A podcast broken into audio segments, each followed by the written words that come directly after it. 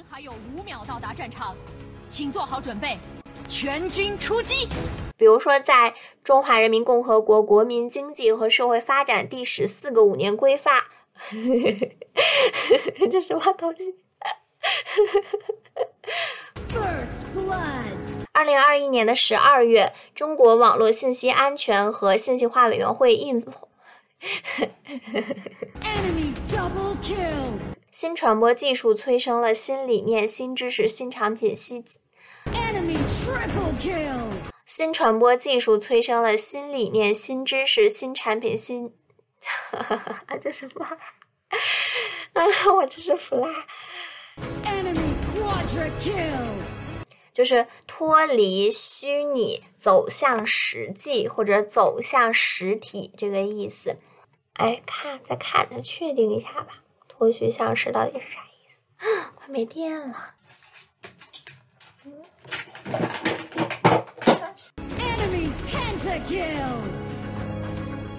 我国数字经济依托产业基础、技术优势和。我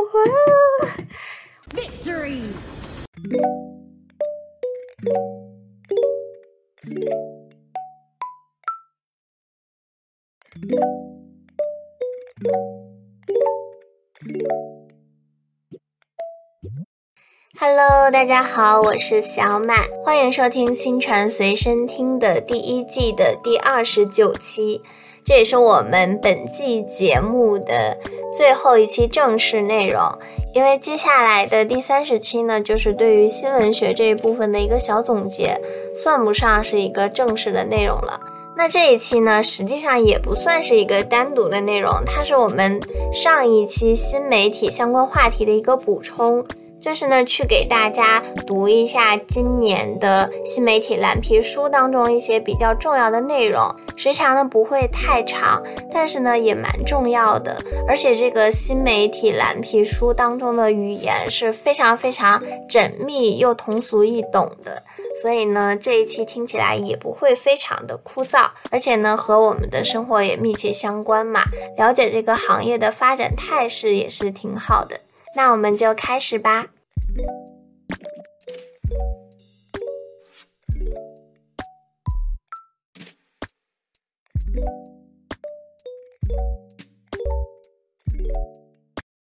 首先呢，我们说新媒体蓝皮书指的就是二零二二年八月十六号中国社科院和社会科学文献出版社发布的新媒体蓝皮书《中国新媒体发展报告》。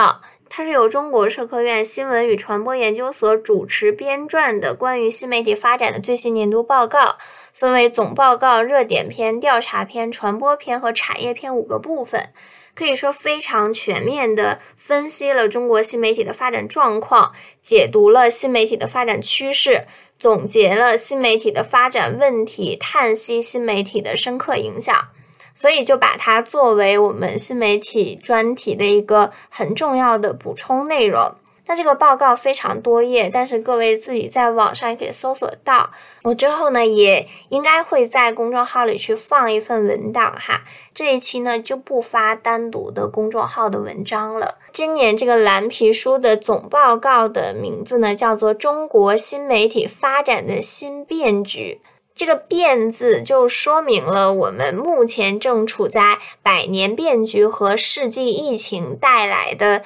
深刻而宽宏的时代之变当中。这种变化呢，也持续的影响到了中国的新媒体发展。目前呢，我国互联网发展呈现出较大的周期性的变化，行业发展起伏加剧，各赛道演变加速，新媒体发展进入了关键变革期。那当前呢，我国网络和新媒体发展呈现出以下特点。首先呢，是二零二一年以来，网络监管重拳出击，互联网治理强监管达到了前所未有的高度。接着呢，是我国不断推动构建新媒体战略传播体系，深化国际传播和微传播的深度融合。第三个特点呢是元宇宙赋能未来传播，Web 三点零概念成为了行业热词。因为在上一期节目中，我们也有提到，我们目前是处在 Web 二点零时代嘛。第四个特点呢是短视频成为了主流信息传播方式。上一期也提到了，直播平台专业化、垂直化账号蓬勃发展，政务新媒体账号频频出圈，全景流量布局成为企业发展共识。接着呢，从经济方面来看，耳朵经济和他经济等新经济形态也不断发展。非接触经济和体验经济不断升温，数字经济成为推动建设数字社会的重要引导力和支撑力。网络音乐平台竞争白热化，网络安全问题严峻，社交媒体的情绪化传播倾向推动情绪变现，传统媒体的网络品牌及信任度建设重要性凸显。新媒体成为提升北京冬奥会立体传播效果的助推器，我国积极参与全球数字治理取得实效。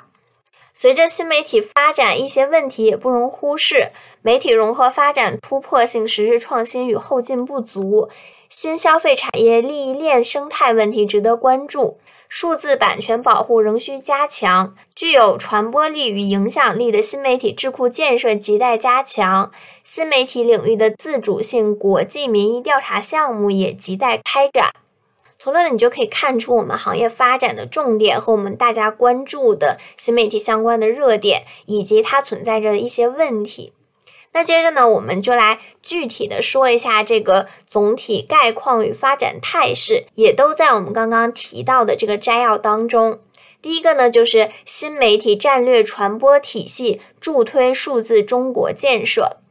二零二一年以来，互联网和移动互联网红利的消退，加速了网络行业发展的周期演进，行业发展起伏加剧，各赛道切换与洗牌速度加快。构建新媒体战略传播体系，就是站在国家战略的高度，将新媒体发展与数字中国建设紧密结合起来，充分发挥新媒体在数字中国建设整体布局和具体领域当中的作用，为数字中国建设提供强劲引擎与支撑。新媒体不断深入数字中国建设的顶层设计，影响了国家发展进程。国家有关于新媒体发展的政策越来越多，专项越来越细化，新媒体在我国数字中国建设中的地位也越来越重要。在重大政策议题举措出台之前，我国呢都会把新媒体考虑到整个的议题设计与政策实施当中，满足现实发展与传播需求。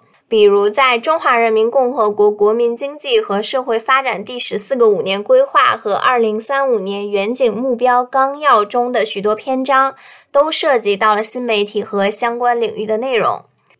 二零二一年十二月，中央网络安全和信息化委员会印发了“十四五”国家信息化规划，强调了以加快数字化发展为总抓手。发挥信息化对经济社会发展的驱动引领作用，啊，说起来有点绕口。接着呢是政务新媒体频频出圈，数字政府形象不断提升。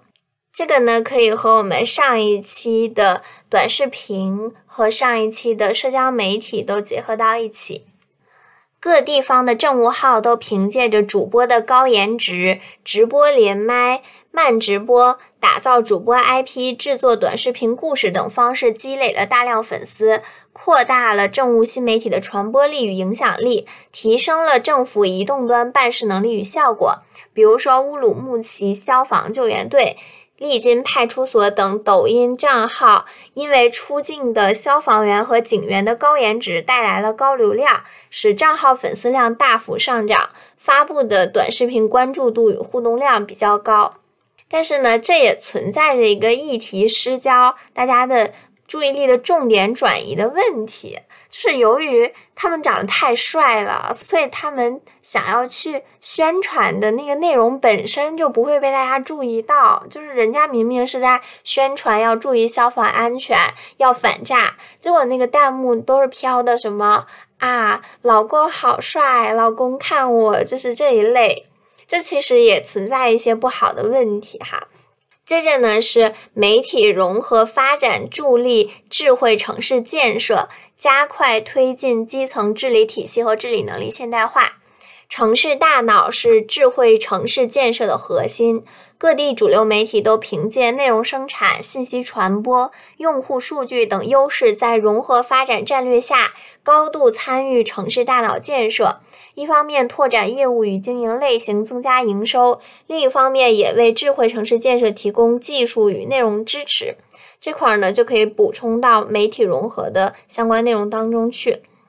新媒体的社会价值不断释放，促进新知识生产和信息技术发展，促进公共文化服务水平提升，也促进了文化文明程度提高。新传播技术催生了新理念、新知识、新产品、新技能、新服务，推动整个社会知识文明进步。这是第一大总体概况，就是新媒体战略传播体系助推数字中国建设。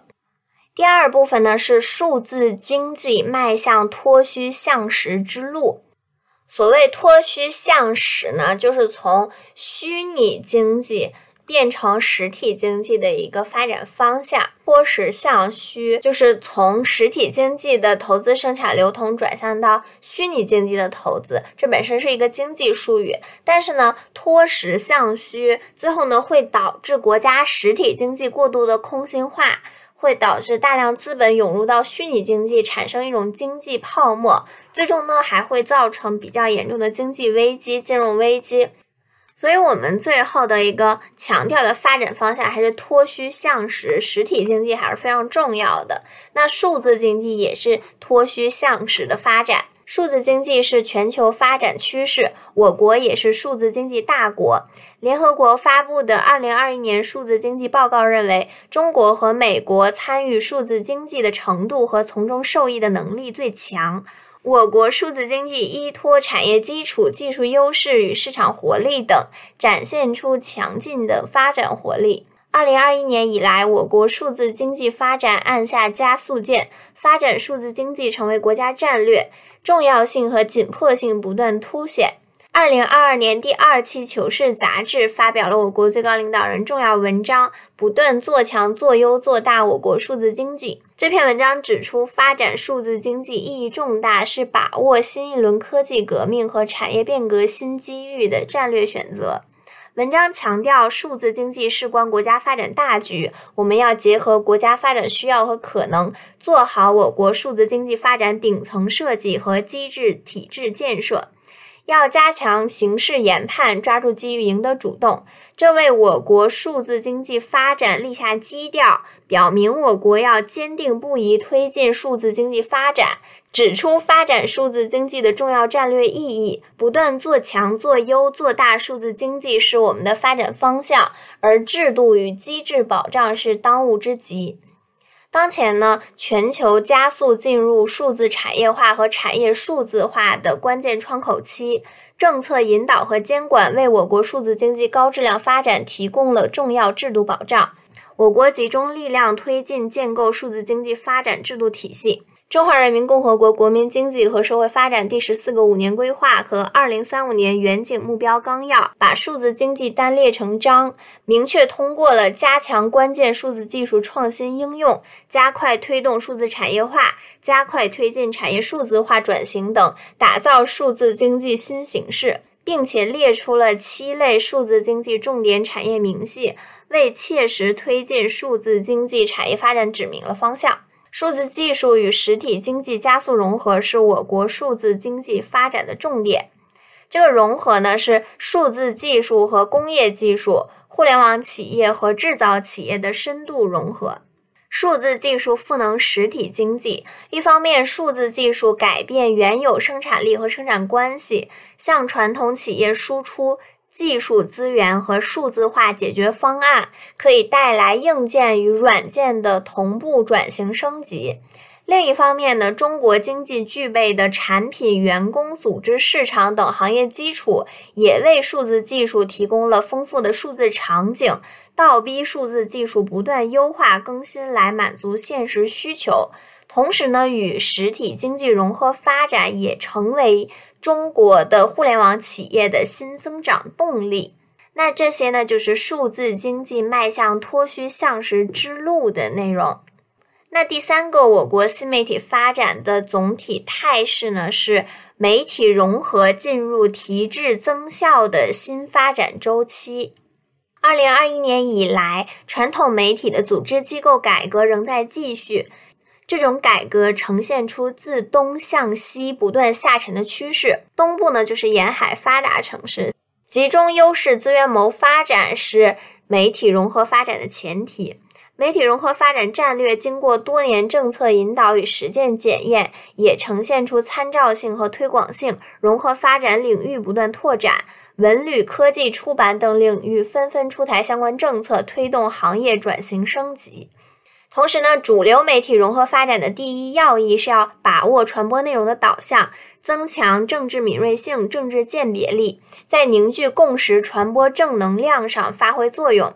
重大主题报道是主流媒体融合发展的优势领域，做好主题题材的内容，有利于发挥主流媒体的竞争优势。我们在上上期，也就是第二十七期去讲互联网发展新态势的时候，也提到了主流媒体这个发展之路。在二零二一年中国共产党建党一百周年以及“十四五”规划开局之年的时代背景下，主流媒体围绕着建党一百周年、东京奥运会等重要节点与事件，制作出了系列有竞争力和差异化的新媒体产品，提升了微传播力与影响力。新华社推出了一百集融媒体大型系列报道《红色百宝奋斗百年》，通过一百件文物、一百篇报道、一百集视频，呈现了中国共产党波澜壮阔的百年奋斗历程。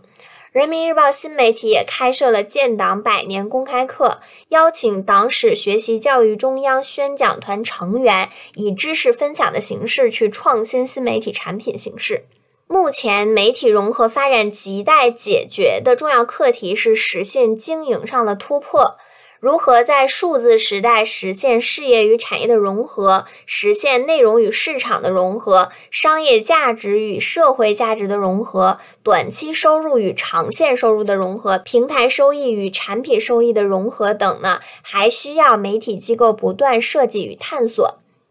虚拟数字人也是技术带来的媒体融合发展亮点。二零二一年九月，虚拟人梅瑟田在腾讯新闻平台上发布了全网第一个虚拟人脱口秀，叫《梅德说》，丰富了虚拟内容创作形式。随着资本涌入，虚拟数字人 IP 矩阵将不断拓展，场景化和智能化会不断增强。那以上呢，就是媒体融合进入提质增效的新发展周期的内容。第四个发展趋势呢，是互联网治理强监管与重保护两手抓。二零二一年，我国互联网治理进入了强监管、严问责、重处罚时代。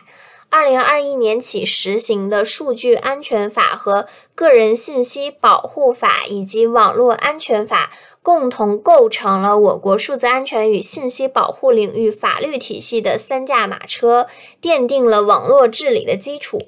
以网络平台治理为主要对象，网络治理热点议题主要有反垄断、互联互通、网络安全和用户信息保护等等。我国互联网治理兼顾了产业发展需求和信息安全保护，兼具政策支持体系和制度监管体系建设。我国互联网治理频出重拳，整治平台经济发展。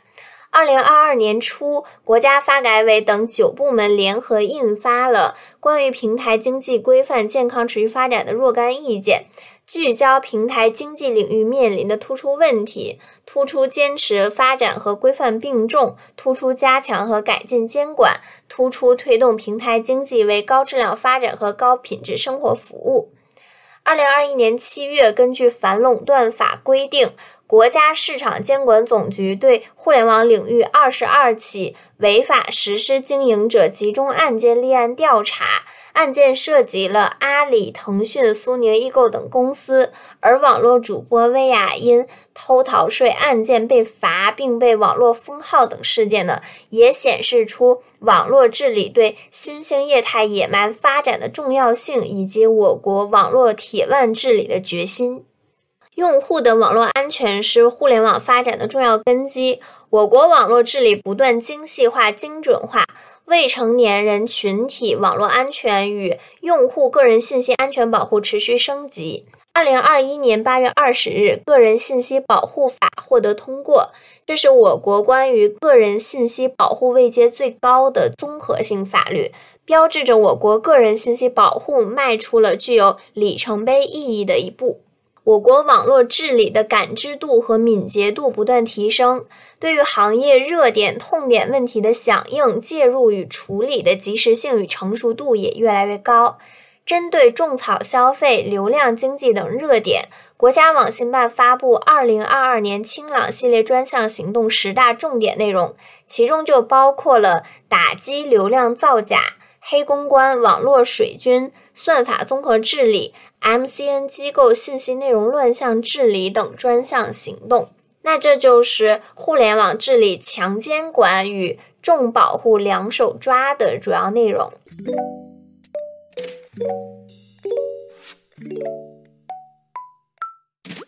Game over. Game over. 那说完了我国的新媒体的总体概况与发展态势这四大部分之后呢，我们再来说一下新媒体行业最近的热门盘点和焦点透视这一部分。这里呢，主要分为了五点。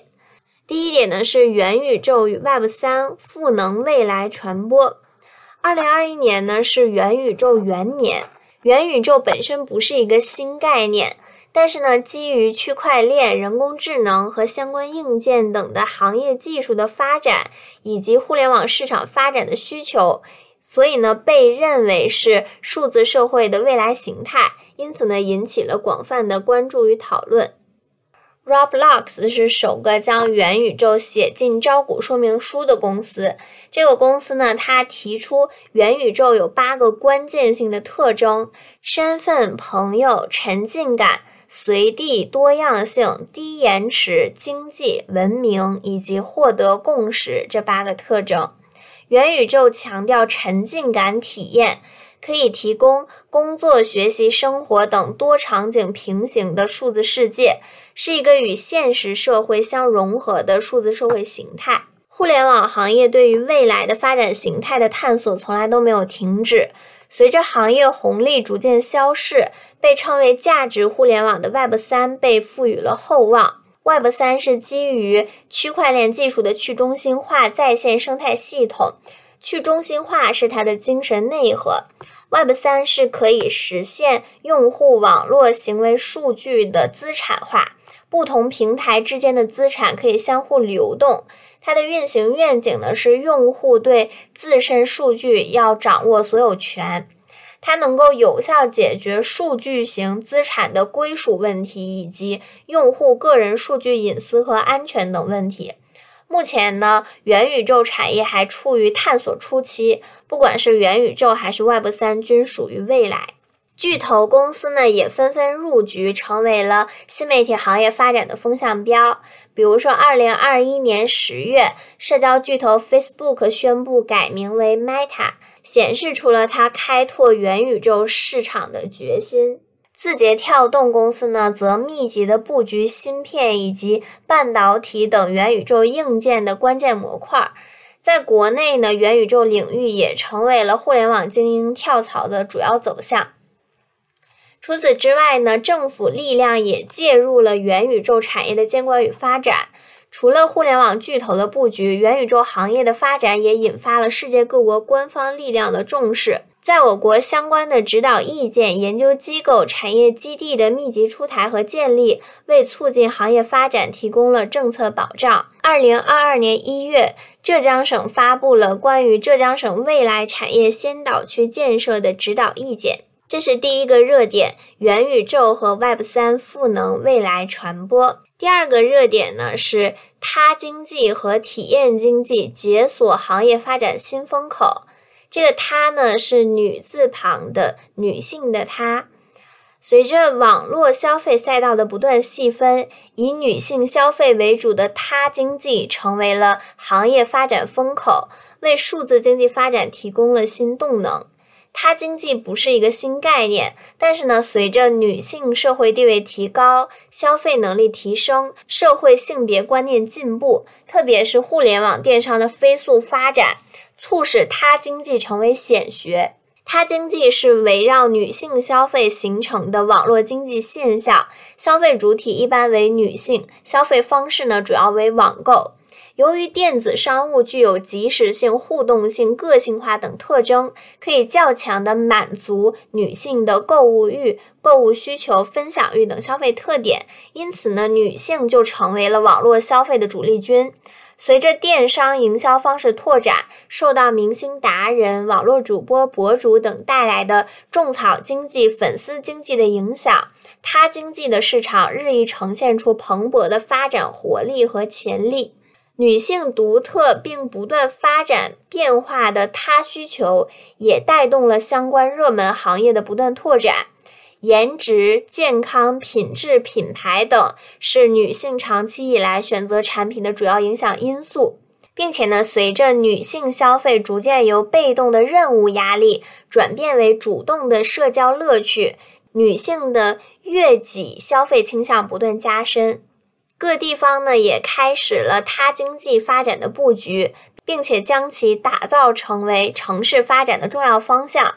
比方说，二零二一年的九月，长沙全国首创出台了关于大力发展他经济的若干意见，旨在抢抓他经济发展先机，构建女性友好型城市指标体系，打造长沙特色的他经济样本城市。数字技术的发展也使得万物皆可体验化，因此体验经济也成为了促进中国经济增长模式的重要抓手。那这是它经济和体验经济解锁行业发展新风口的主要内容。第三个热点呢是在线知识生态呈现流动性与泛在化。二零二一年，随着大家都知道的这个教培行业的双减。使得在线教育的黄金时代结束，整个行业都发生了巨变。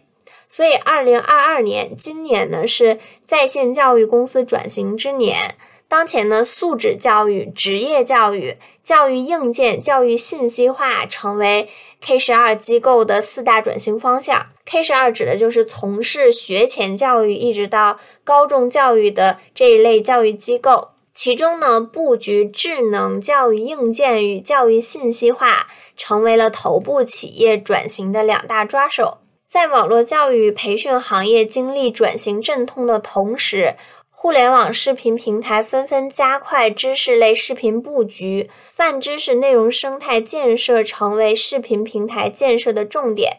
第四个热点呢，是新媒体与国际传播走向深融互促。就是深度融合、互相促进。中国最高领导人在主持中共中央政治局第三十次集体学习的时候强调，要深刻认识新形势下加强和改进国际传播工作的重要性和必要性，加大气力，加强国际传播能力建设。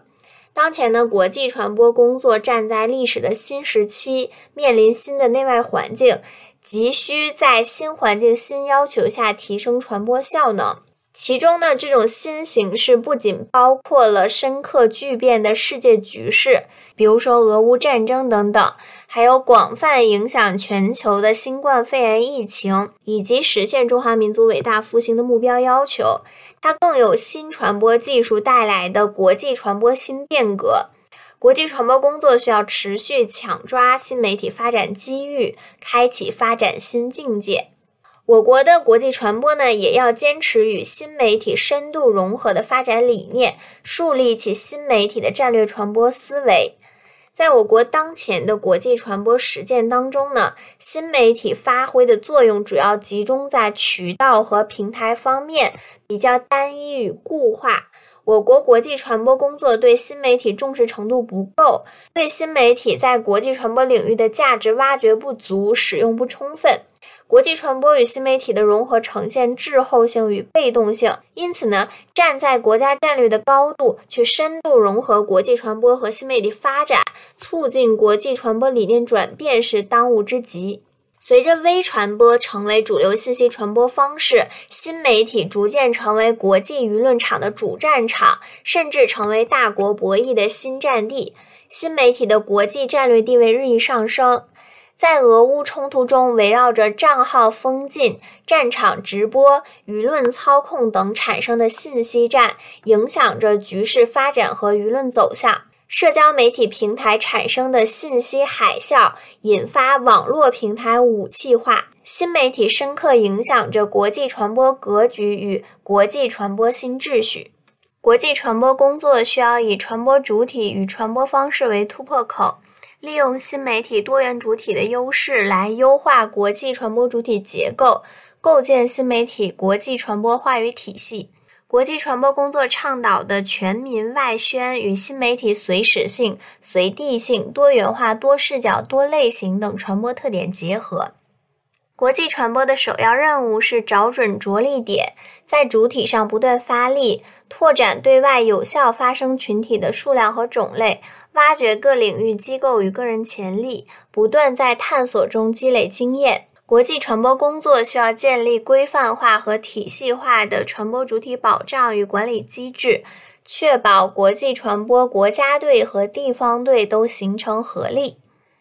在传播内容与方式上，国际传播要融合移动端传播方式方法，创新融合媒体报道。增加传播内容类型，将新闻、影视作品、纪录片等多元内容上线，实现内容新媒体化。同时呢，要打造与新媒体文化相通的话语方式，以共情传播、兴趣传播、服务传播等方式，提升传播力与影响力，塑造可信、可爱、可敬的中国形象。国际传播是长线工作，讲究日积月累，同时更需要把握重要节点，快速提升国际认知度与好感度。面对国际社会关注的热点话题、重大国际事件或者是国际会展赛事等，要把握住黄金传播期，使新媒体国际传播工作体系化、隐形化、高效化。比如说，在二零二二年北京冬奥会期间，吉祥物冰墩墩就成为了社交货币。凭借着在短视频平台形成的高热度，短时间提升了冬奥会的影响力和中国的国家形象。短视频上的火爆使冰墩墩成功出圈，一墩难求，促进了吉祥物经济发展。同时呢，也成为提升冬奥国际关注度的钥匙，使冬奥会的形象更加可爱和多元。那这点呢，就是热点的第四个新媒体与国际传播走向深融互促的内容。接着呢，我们来说热点的第五点，就是内容建设成为全景流量的核心。尽管电商已经成为促进各类应用商业发展的新引擎，但是内容才是网络视频发展中的核心竞争力。版权保护一直是短视频领域的重点和难点问题。一方面，短视频平台内部的视频盗用、洗稿、抄袭、高仿号等版权问题络绎不绝，是平台治理的重点。除了账号主动举报和申请维权之外，如何提高平台的主动治理能力和治理水平，是平台主体应该关注的重点。在抖音平台上，除了原创者联盟计划之外呢，还通过了上线粉丝转移和原创议事厅等内容，在账号保护上不断加码。另一方面，不同平台之间的版权归属和使用问题呢，也一直是引发争议与起诉的重点。比如说，长短视频平台之间关于版权问题的博弈也一直存在。当前呢，长视频和短视频平台尝试着通过合作来实现共赢。在今年三月，抖音和搜狐达成了合作意向。获得了搜狐全部自制影视作品的二次创作的相关授权。这一网络视频创作版权保护领域的标志性事件呢，对原创作者、二次创作者、版权方和平台用户都实现共赢具有推动作用。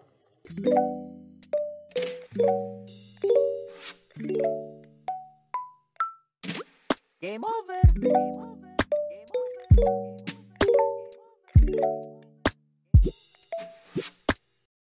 接着呢，我们来进行一下新媒体传播的分析和影响的解读。第一点呢，是互联网的走出去，转向模式出海与标准出海。二零二一年来，中国互联网企业呈现规模化走出去态势，出海数量和类型不断增长，成绩也更加耀眼。根据美国云网络安全服务公司发布的数据显示。二零二一年，TikTok 已经取代谷歌，成为了全球流量最大的互联网产品。中国互联网企业国际化发展的战略层级不断提升，将产品优势、资本优势、技术优势等外溢转变为模式出海、品牌出海、服务出海和标准出海。电商类、内容类、游戏类、视频类、教育类是互联网企业出海的主要领域。当前，我国互联网出海主要方向有：一方面，互联网公司探索如何将国内积累的先进产业模式、资本优势、竞争优势复制输出到东南亚、南美、非洲等地来获得发展先机；另一方面呢，在欧美等发达地区投资人工智能、区块链等先进技术，进行布局下一代互联网的发展。与此同时呢，参与和主导国际标准制定，也有利于掌握行业发展的主动权和话语权。第二个新媒体的分析呢，是新媒体的智库产品亟待精品化与国际化。新媒体战略传播体系由多元主体、多类产品、多种方式、多项保障、多维评估共同构成。其中，新媒体智库参与新媒体战略传播体系的标准制定与建设，同时呢，也是新媒体战略传播中的重要主体。新媒体智库是新媒体行业发展的大脑，对行业发展起到前瞻性、引导性、支撑性的作用。新媒体智库建设也是媒体融合发展的产业方向之一，有利于拓展媒体业务类型，增加经营收入，促进行业发展，发挥社会价值，提升知名度与影响力。当前，我国新媒体的智库建设呈现出官方与社会力量共同发力的局面。主流新媒体智库一般呢有政府背景，或者呢依托传统媒体成立，比如说中国网络空间研究院。人民网新媒体智库、央视市场研究、广州日报数据和数字化研究院、南风窗传媒智库等等，社会化新媒体智库成为新媒体研究领域的重要市场力量，比如腾讯研究院、阿里研究院、快手大数据研究院等等，从企业发展与一线实践的角度，丰富了新媒体研究的视角与议题。第三个对于新媒体的分析呢，是情感传播与情感变现具有两面性。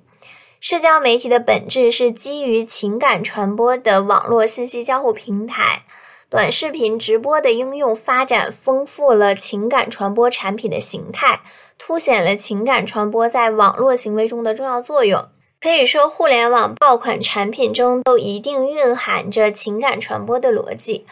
比如说，在二零二二年初，在抖音突然爆火的刘畊宏。除了疫情期间用户居家运动的外部条件，以及刘畊宏本人具备的丰富的健身经验之外呢，他在运动直播中还倡导着爱自己做运动、为健康做运动的价值观，以及他展现出来的婚姻观和良好的家庭氛围，都为宅在家中的用户提供了大量的鼓励和乐观的情绪价值。新消费赛道同样是在基于情感传播方面进行新型的产品营销和品牌塑造的。新消费产品注重树立品牌价值观，打造独特的品牌调性与风格，并且呢，通过全链条的内容输出，强化消费者的品牌记忆，通过情感沟通与共鸣吸引消费者。在商业利益的吸引下，情感传播催生出来的情绪变现同样会被利用。在社交媒体上，极端内容、争议性内容、敏感议题、假新闻等传播速度更快，引起关注度更高，更容易引起用户情绪与群体争论，这会给平台带来更多的商业价值与利益。那以上这些呢，就是本期节目的全部内容了。这期呢，主要就是带大家读一读最新发布的很权威的新媒体蓝皮书。那在下一期，也是第一季的最后一期呢，我们就会对整个新闻学的框架进行一个小小的梳理。我是小满，感谢你的收听，我们下期再见，拜拜。